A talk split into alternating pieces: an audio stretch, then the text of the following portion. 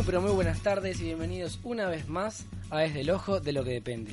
Y hoy jueves 17 de abril, de, perdón, 19 de abril. 19. Ya me volví a equivocar. De entrada nomás. Y hoy jueves 19 de abril de 2018 vamos a tener un programón con un invitado especial y además, como siempre, noticias, actualidad, deportes, espectáculos, cultura, curiosidades, música y mucho más. Y por supuesto, estamos en vivo desde los estudios de Radio Franca, 98.1 MHz del dial FM o por internet en www.radiofrancafm.com.ar barra online. Y sin más demoras presentamos al equipo. Ahora sí, Elizar, Ahí ¿qué va. tal? Buenas tardes, ¿cómo andan? Hoy es nuestro décimo programa. Estamos muy contentos, estamos bien los 33, diríamos, ¿no? Buenas tardes, ¿cómo andan? Iliana Elzart, ¿qué tal? ¿Cómo andan? Hoy este jueves sumamente húmedo, caluroso, la verdad que Horrible. pasando un poquito mal con el calor. Esperemos que mejore para la noche. Luis Torrán, ¿qué tal? Acá disfrutando el hermoso día que tenemos, eh, la, la audiencia debería estar al tanto de que dado las condiciones térmicas de, de la ciudad y ya que es nuestro décimo programa a manera de aniversario, esfuerzo, diría Mirta. claro, a manera de, de celebración por ser nuestro décimo programa, estamos todos completamente desnudos. Exactamente, imagínenlo. Ex- bueno, excepto yo me dejé las medias, no soy un animal. Inclusive nuestro operador Fernando Araño. Claro, pero hay, hay que verlo otro operador lado. desnudo atrás de ese vidrio. Parece que estamos en Suiza, ¿no? Dios. Y quien les habla, Pablo Remolif, y vamos rápidamente a los títulos de hoy. Bien, chicos, en el ámbito local se reabre la Oficina de Defensa al Consumidor. Tras el incendio de la Casa de la Cultura, la Oficina Municipal de Información al Consumidor de la ciudad, bueno, ahora va a funcionar en eh, 9 de julio 844. Es en el ala oeste. Buen dato. Bien, buen sí. dato. Eh, ¿Hace cuánto que se que pasó lo de la Y Casa de la Cultura? Fue para de la época de la fiesta de la playa. Recuerdan que en un programa Claro. atrás eh, anunciamos, anunciamos que se había hecho una colecta, ¿no? Exactamente. Para poder reconstruir la, la Casa de la Cultura. Bien, otra cosa es que se inaugura el canal 20 de la televisión UNER. ¿Sabían? El acto se llevará a cabo en la sede ubicada en 8 de junio y su premio entrerriano.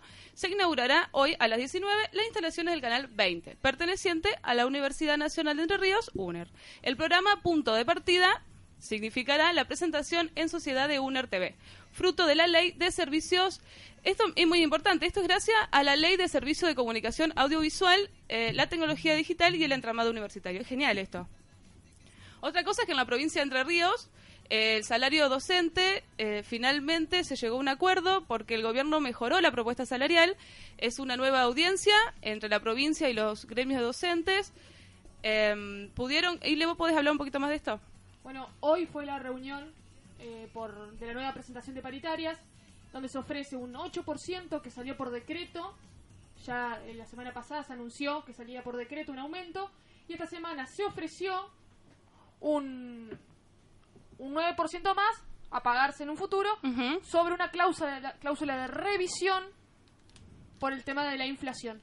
Claro. Así que va a ser llevado a, a asambleas en las escuelas y después votado en asamblea resolutiva para ver si se acepta. Las asambleas van a ser la semana que viene seguramente. Bien, a esa suma se le ofrecieron también 250 pesos por cargo o grupo de 15 horas cátedra y 500 pesos por jornada completa o cargo directivo. Un chiste.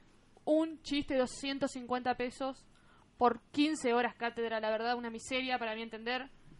O Sí. sea, pensemos que una persona con el cargo completo, 36 horas cátedra, va a tener 500 pesos extra por trabajar 36 horas frente a Borices. Claro, no tiene es, un, sentido. es un chiste, ¿eh? Yo les tengo una hermosa solución a ese problema. Eh, repartan el sueldo de los obispos. Exacto. Andaríamos muy re bien ahí. de los diputados, de los obispos, de varios que tendrán que andar, de los jueces, por ahí que cobran en exceso. Exactamente. Bueno, justamente a nivel nacional, un 10% más para todas las categorías del Poder Judicial. La Corte Suprema de Justicia dispuso un aumento salarial del 10% para todas las categorías del escalafón del Poder Judicial de la Nación. El jefe de gabinete, Marcos Peña, está reunido con los jefes parlamentarios del oficialismo por eh, el precio de las tarifas. Asumió Barrio Nuevo como interventor de la PJ. Vamos a abrir las puertas del peronismo para volver a ser gobiernos, dijo Barrio Nuevo. Eh, Barrio Nuevo es el de la famosa Perdón, el- frase. ¿El famoso Barrio Nuevo? Exacto. ¿Todavía sigue en carrera? Él es el del sindicato de gastronómicos. Sí. El esposo de Graciela Camaño. ¿Se acuerdan la que le pegó Eh, a sí, Kunkel? claro. El famoso de hay que dejar de robar por dos años. No solo eso, ¿no? Eh, también en la mesa de interventora que designó, eh, ¿cómo es? Cubría, La jueza Servini de Servini. Curia. Servini de Curia, decidió que Dualde esté en esa mesa de intervención. Como la verdad que no sé PJ. cómo decidió esa composición para intervenir un partido. ¿Cómo Bueno, llegamos a tener un barrio nuevo interviniendo un partido político? Es bastante, yo diría, eh, dudoso. dudoso es, es la cuestión. Así que bueno, vuelven los vuelven los los viejos, ¿no? Ajá. Barrio Nuevo, Dualde. Los que nunca se fueron, siempre se quedaron ahí en las sombras, tratando En las tinieblas. en las tinieblas esperando la- saltar otra vez al poder. Son como la humedad.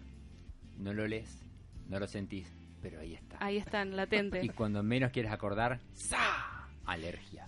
En el mundo, Macron busca en Berlín el apoyo necesario para acelerar las reformas de la eh, Unión Europea. Francia y Alemania negocian un equilibrio entre la ímpetu reformista del presidente francés y las posiciones más conservadoras de lo que es la Merkel. La, es la Merkel, ¿viste? Es como eh, los que vieron Merlí, que era la, la Corina. ¿se Ah, la Coralina. La- ¿Cómo era? la Coralina. Bueno, La esta es la Merkel. Mer- Claro. La Merkel. Tipo la Kazán, la Capristo, algo así. Claro. La Jiménez, la Legrand.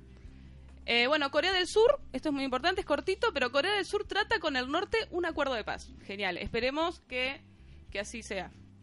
Ya Esos sería. serían los títulos de hoy, chicos, rapidito Ya nomás. sería. Y bueno, entonces, ¿qué pasó un día como hoy en las efemérides? Bueno, hoy es el Día Mundial de la Bicicleta. Por si Ah, no bien. lo sabían, 19 de abril. Lo chistoso de este día es por qué se celebra.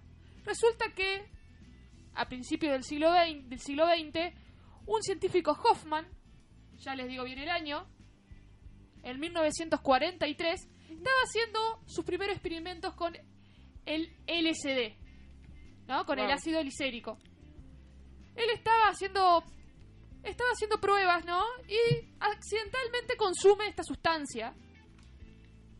Le da un par de aci- alucinaciones, ¿no? Y él supone que está todo bien. A los tres días de este incidente, decide consumir a propósito el LSD para ver qué efectos psíquicos iba a tener ese consumo. Decide s- consumir 250 microgramos de LSD. Hoy se dice que se tienen que sumi- consumir, no se, tiene, no se debe, pero 20 microgramos. O sea que consumió más de 10 veces lo que tenía que consumir. La dosis recomendada, digámosle. Claro, como estaban en guerra, Así. bueno, ahí está la cuestión.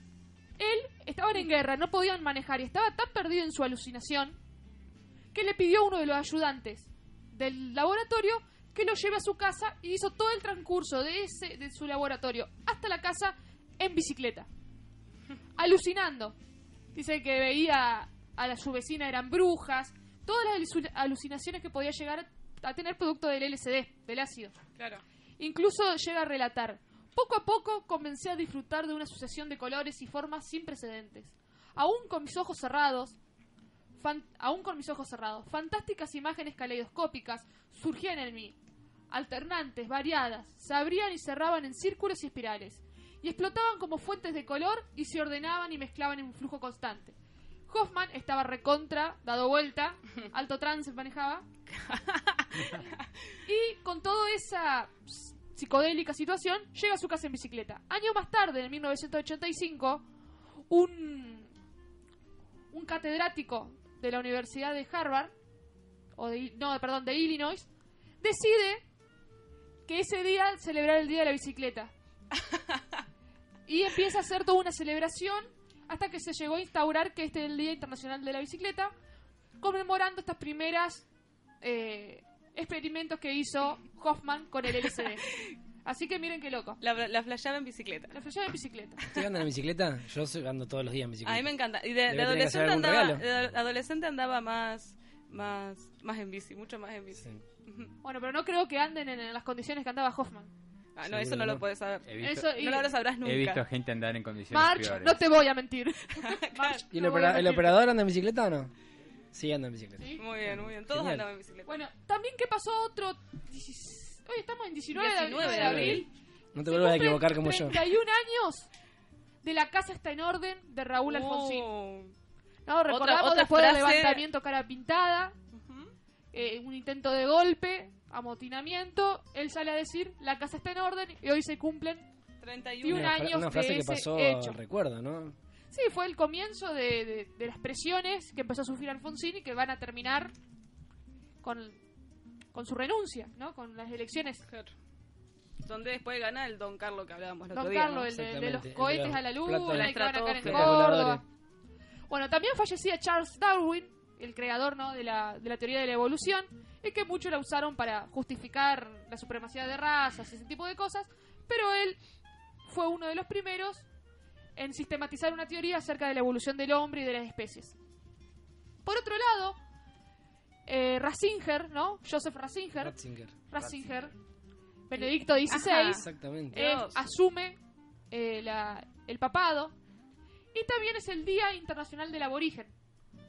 El papado que fue el único de todos que, que renunció como papa, ¿no? Presentó su renuncia. Claro, por eso se dice que Hablando hay... de No sé, renuncias, Técnicamente no renunció, se jubiló. Se Claro. jubiló con su Técnicamente sigue mayordomo. siendo papa. Sí. Técnicamente sigue papa siendo emérito papa. sería, papa emérito. Exactamente.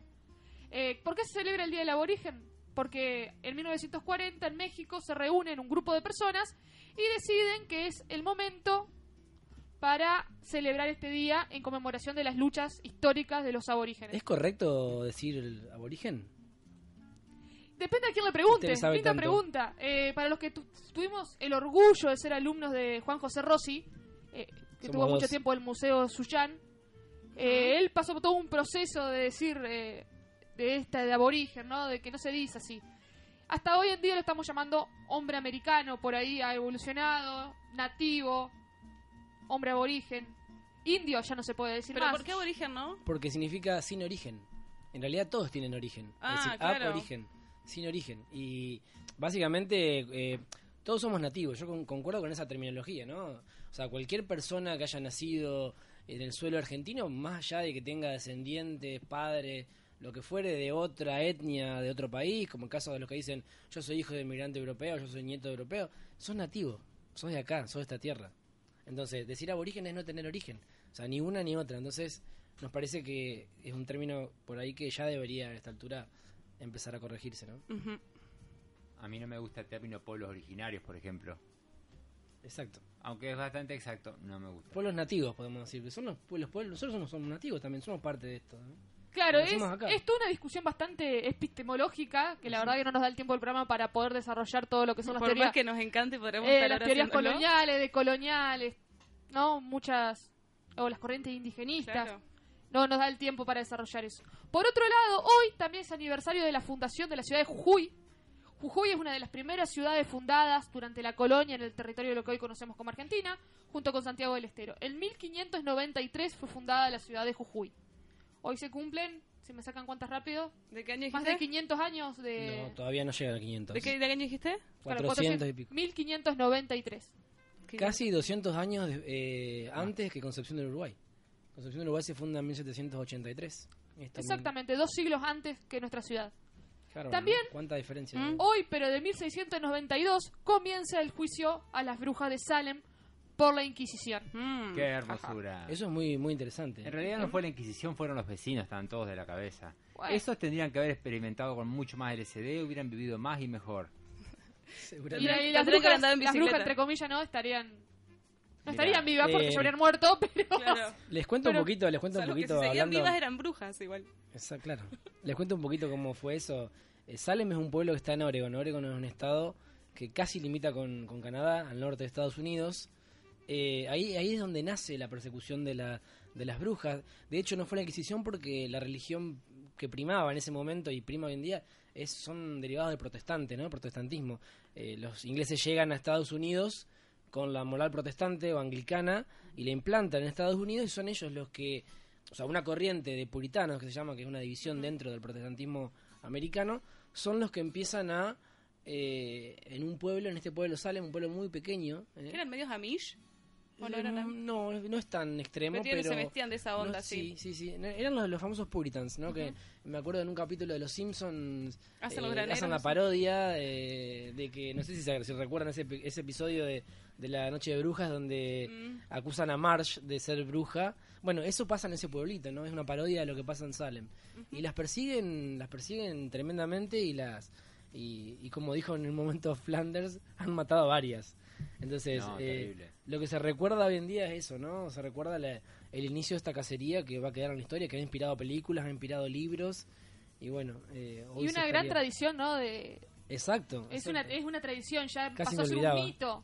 Es mítico ya la situación. Uno va al pueblo y los souvenirs típicos son la brujita de cocina, hay un eh, eh, hechizos escritos, un montón de cosas que si las todas las cosas que la gente hace para souvenir hoy las nombrasen en los tiempos originales del pueblo estarían todos prendidos fuego. Es una, una cosa que me me, me interesó siempre mucho la persecución de la, de la gente entre sí por motivos realmente tontos. O sin pero- pero aparte lo O con qué estamos, facilidad ¿no? se acusaba de, de herejía a alguien, ¿no? Con la facilidad que se... Yo estaba en mi casa batiendo el- la leche y se cor- eh, pasaste vos caminando por la vereda y se cortó la leche. ¡Bruja! ¡Bruja, bruja, bruja! Pero aparte cómo inspiró un término, ¿no? Cuando uno dice es una cacería de brujas. Nos remite, nos remite a esto, ¿no?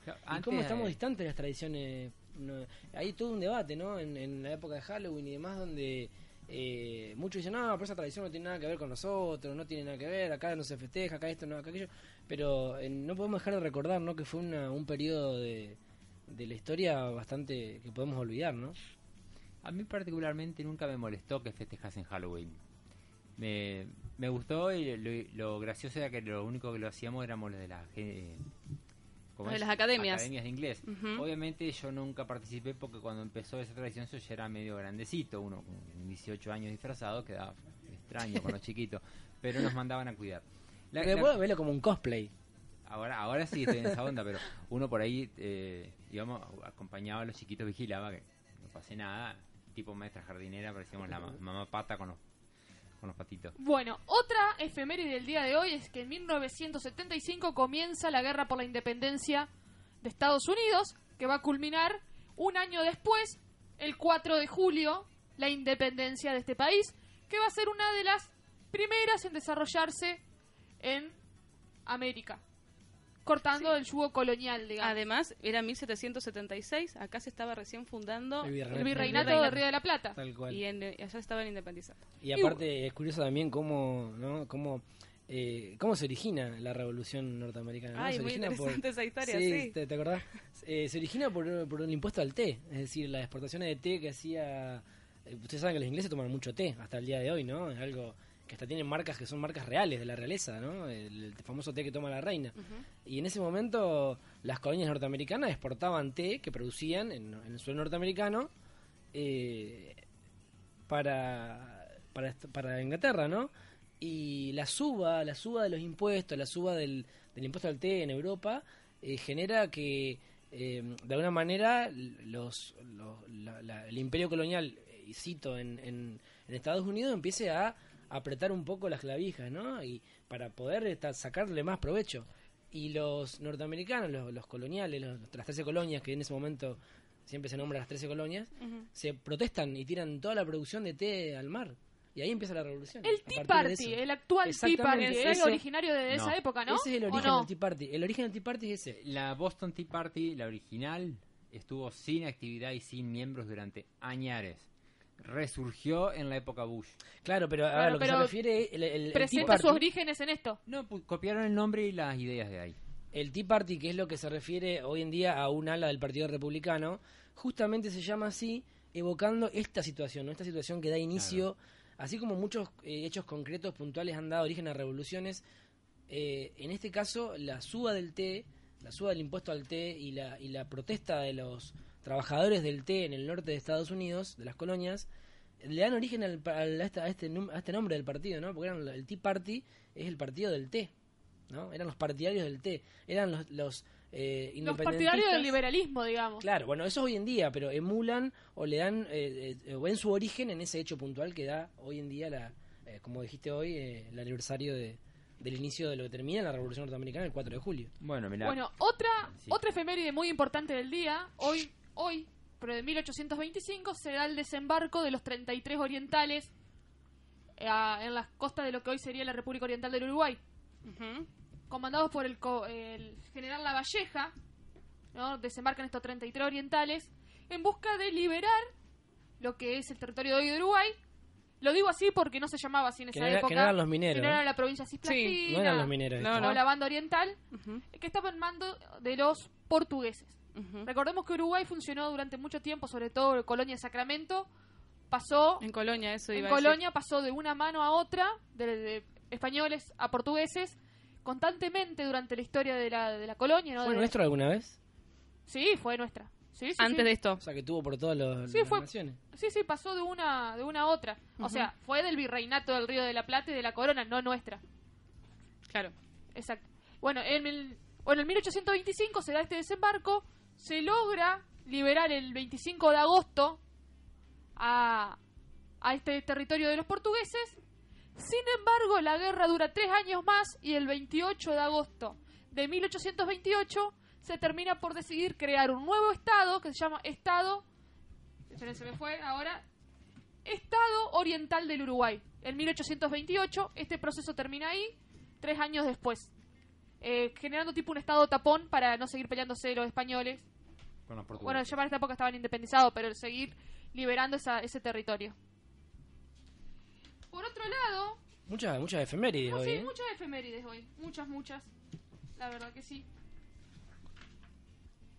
Bueno, que de, de los 33 orientales podemos decir que se dice son 33 y están detallados cada uno de sus nombres, estos 33 Ujú. orientales.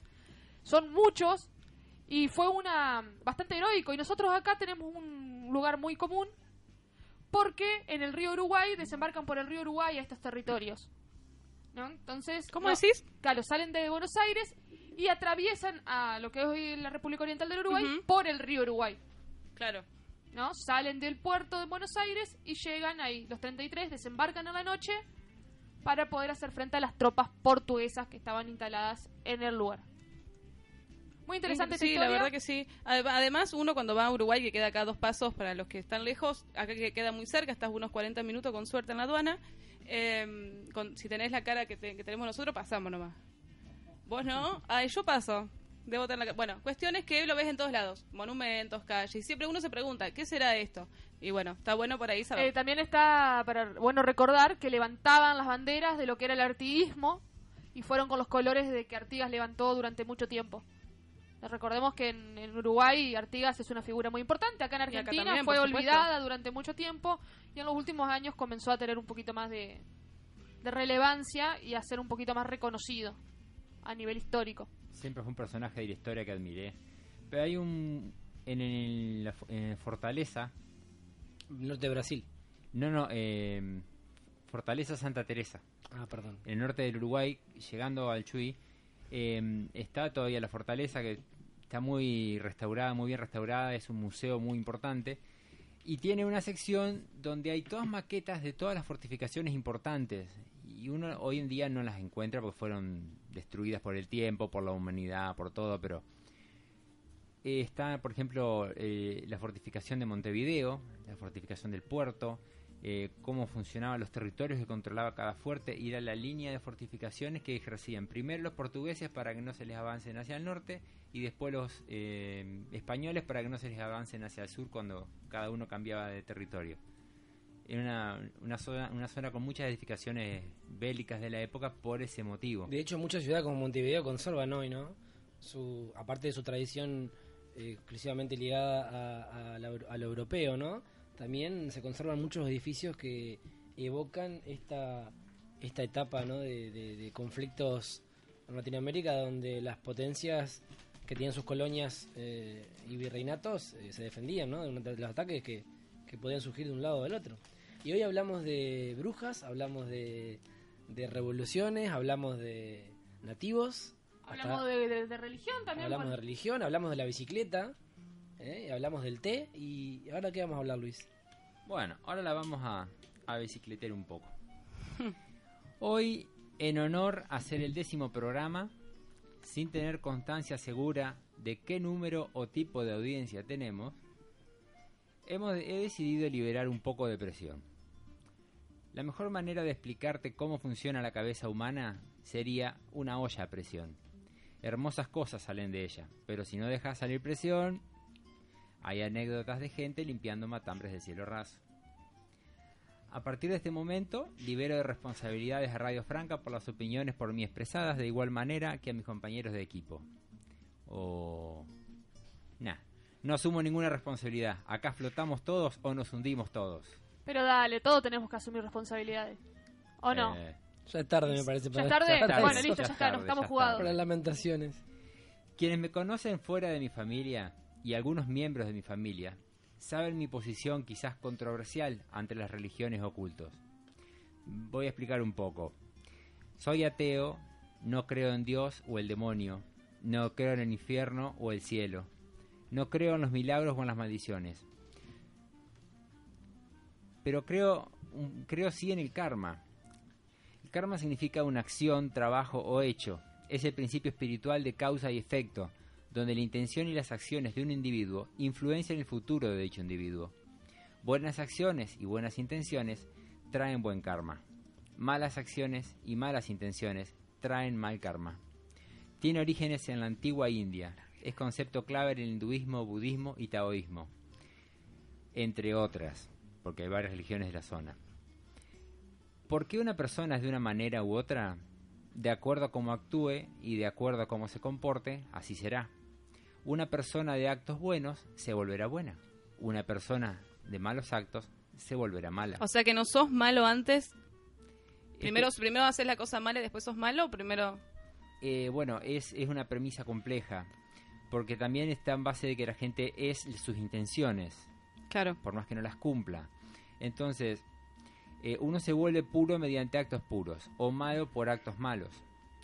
Eh, se dice que las personas consisten de deseos, que si así son sus- eh, tus deseos, así es tu voluntad, y como tu voluntad serán tus actos.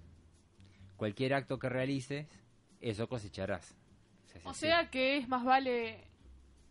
Vieron que siempre hay gente que habla, que habla, pero del dicho al hecho hay un largo trecho, dice. haz lo que yo digo, no lo que que yo, yo hago, exactamente. Eso son cosas muy distintas. Los Uno actos y lo que nos lo como persona. piensa. Claro, uno debe pe- primero pensar y entender las cosas de- a su manera y luego actuar acorde, pero viendo siempre la, la- la causa positiva, generar un bien para uno, para los otros, para la sociedad, buena buena vibra, buena energía, buena onda, importa un bien inmaterial. Inmaterial. Claro. Siempre parece que la siempre parece que la espina que tengo es con la iglesia católica pero es porque No, es la no que es conozco es la que conozco de Es nacimiento la que más se conoce, de la que más sabemos. bueno soy bautizado tengo comunión confirmación etcétera. Pero no es así. No estoy peleado únicamente con la iglesia católica. Todas. Todas las religiones organizadas del mundo están en falta. Están mal. No te digo las creencias. Pienso que cada persona puede creer lo que quiera. Aparentemente, por ley, debo respetar los cultos, aunque esto nunca es un acto recíproco. Las religiones aparecieron en la infancia de la humanidad, en la oscuridad y la ignorancia. Cuando estábamos en la oscuridad, temerosos y dubitativos, seguimos a ese anciano con la antorcha que iluminaba el camino que todos debíamos seguir aunque creo vehementemente que en la época actual que todos tenemos una linterna, somos suficientemente inteligentes para empezar a hacer nuestro propio camino.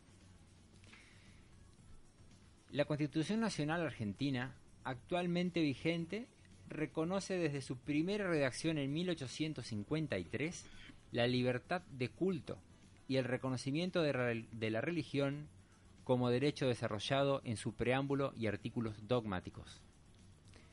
El artículo 2 dice, el gobierno federal sostiene el culto católico apostólico romano. eh, bueno, es una de las principales declaraciones de, de la Constitución. Eh, esto aparenta ser un privilegio, pero en realidad tiene una razón histórica. En la cuantiosa, con- con- eh, en la cuantiosa cuanti- eh, se me trabó la lengua. En la cuantiosa la confiscación de bienes que hizo el Estado a la Iglesia y a las órdenes religiosas durante el gobierno del ministerio de Re- Bernardino Rivadavia. Eh, empezó en la provincia de Buenos Aires y se hizo, hizo eco en toda la Argentina. Entonces, el principal sostén que el Estado hace a la Iglesia Católica y a los demás cultos son las ex- exenciones impositivas. ¿Quién se queja por los aportes económicos que el Estado hace a Cáritas o a otras instituciones católicas o no? que trabajan en el campo social, la educación o la cultura. Yo particularmente no. Pero sí creo que tanto la Iglesia Católica como todo culto que se ejerza en el territorio nacional debe estar inscripto fiscalmente como cada uno de los imbéciles que mantenemos este país en marcha. Que paguen impuestos inmobiliarios en los templos que posean, si los poseen. Que paguen impuestos a la ganancia sobre los sueldos que sus oficiales perciban. Que se registren como entidades, como empleadores. Que cada cura tenga aportes y todo como tienen los trabajadores en blanco.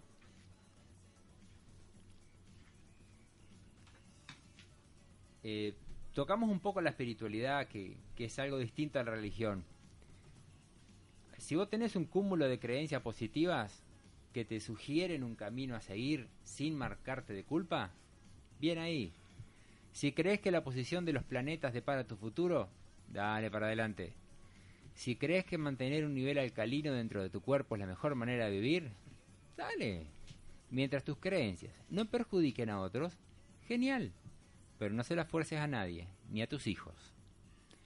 En estos momentos, los arzobispos u obispos residenciales cobran el 80% del sueldo de un juez de primera instancia, 70% en caso de los obispos auxiliares y eméritos, y sigue la lista.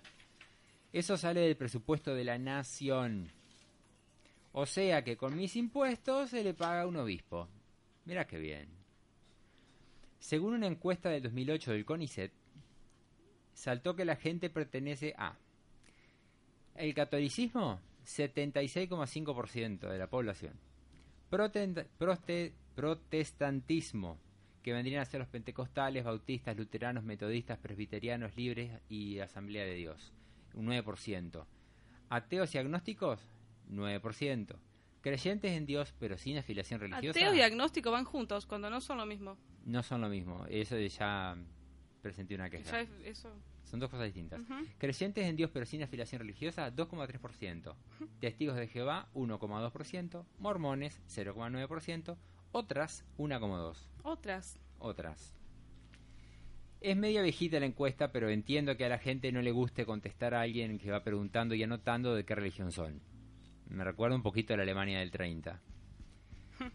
Sería lindo ver cuánto debería de pagar ganancias en una catedral y bienes personales del arzobispo. ¿De cuánto será la boleta municipal de la, de la Catedral de Luján? Las boletas. Bueno, sí, porque son varias más. varias cosas que deben pagar.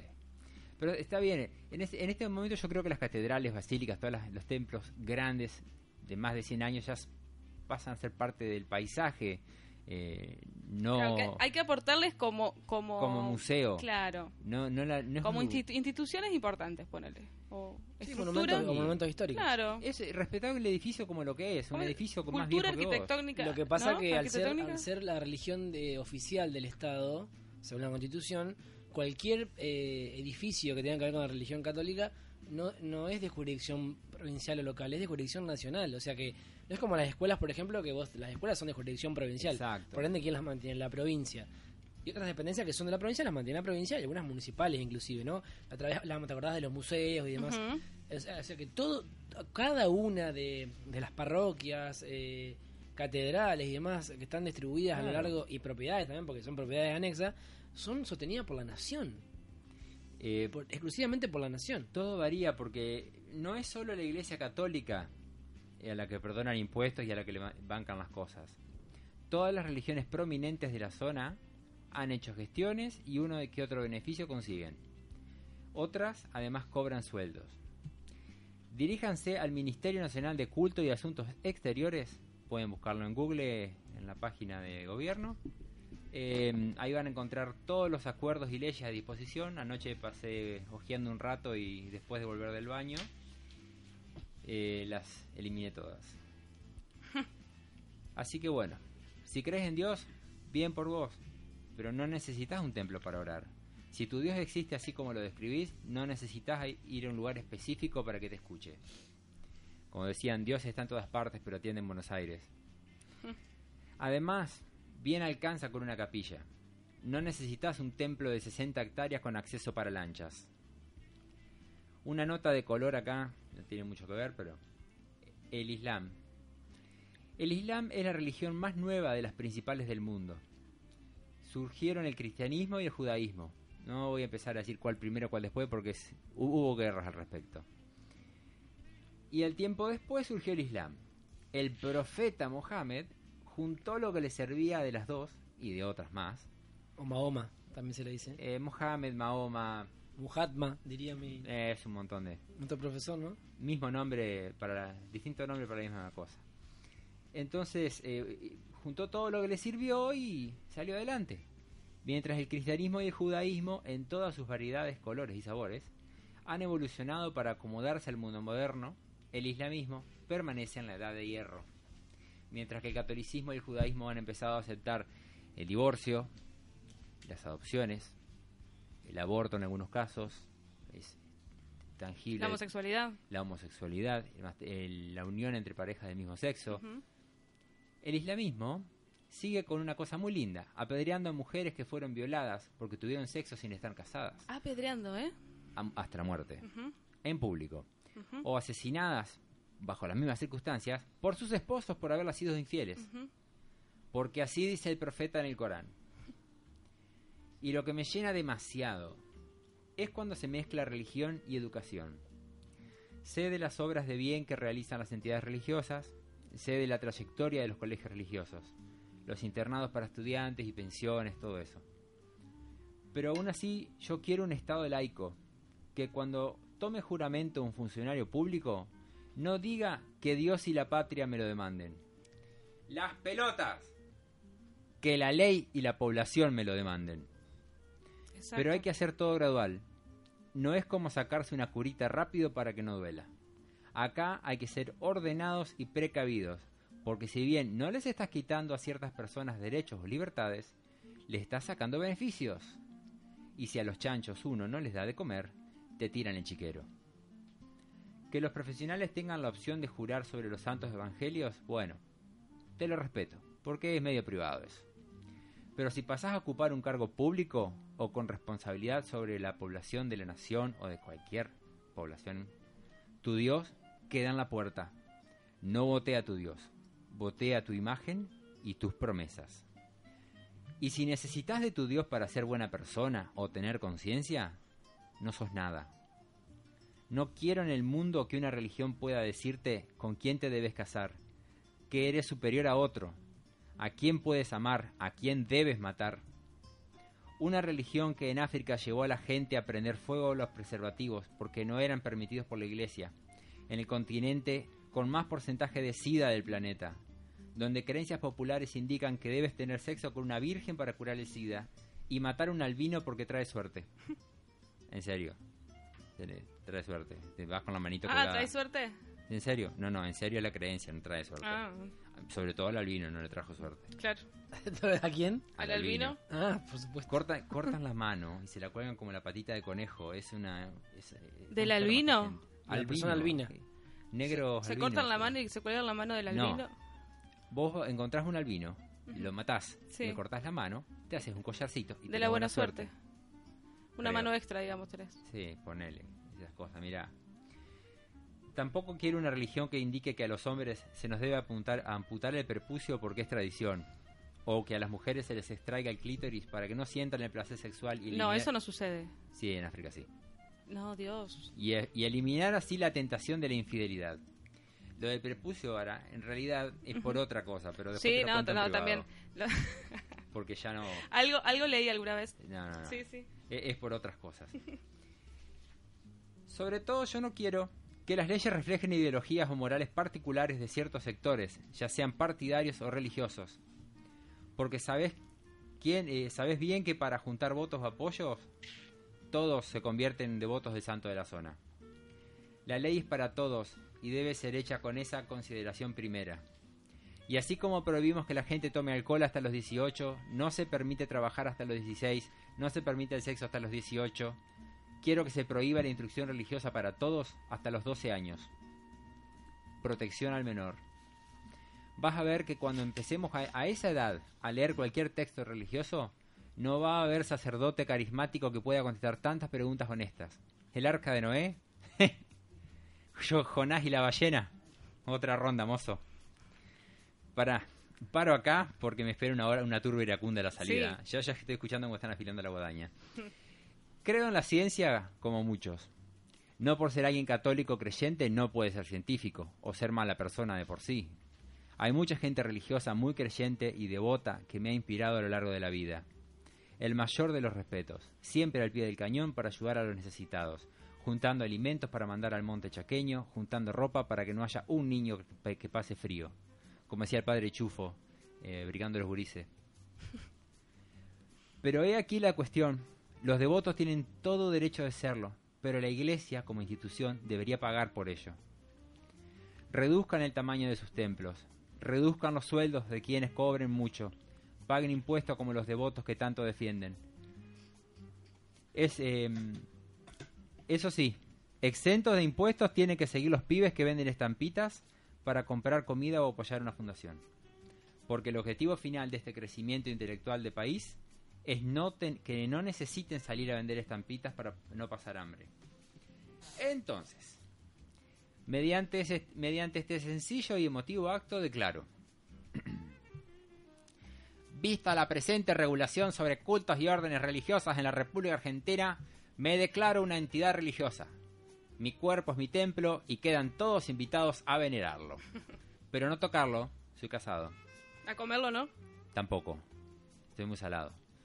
Pido entonces se me exima de todos los impuestos y cargas tributarias que pudiesen cargar sobre mi persona, atento a la reglamentación actual de la República. Publíquese, notifíquese y archívese. Bien. Sí. Eh, ¿Acá todos somos religiosos nosotros? Eh, creería que sí. Distin inclusive de distintas, de distintas ramas, ¿no? De distintos distintas religiones. Igualmente esto lo venimos desde el principio, desde que iniciamos el programa, ¿no? Eh, con distintas distintos casos que se han dado en la, en la sociedad que plantean de alguna manera un posible o un probable debate en el futuro de la cuestión del Estado laico, ¿no? Creemos que eh, no los que estamos acá creo que coincidimos en que tenemos que avanzar en una discusión que pretenda de alguna manera instaurar un Estado laico una vez por todas, ¿no? Sí, yo estoy de acuerdo con eso, sin embargo pienso que eh, la religión es algo inherente al ser humano y que uno lo lleva consigo siempre. Eh, ser buen legislador y gobernar para, para el bien de, la gente tiene que ver con las creencias que uno también tiene. Eh, por supuesto que sus convicciones atraviesan también la religión. nos vamos a la tanda entonces. Vamos a la tanda y recibimos a nuestro invitado que nos está esperando. Ya volvemos. Es la hora 15, 47 minutos. Espacio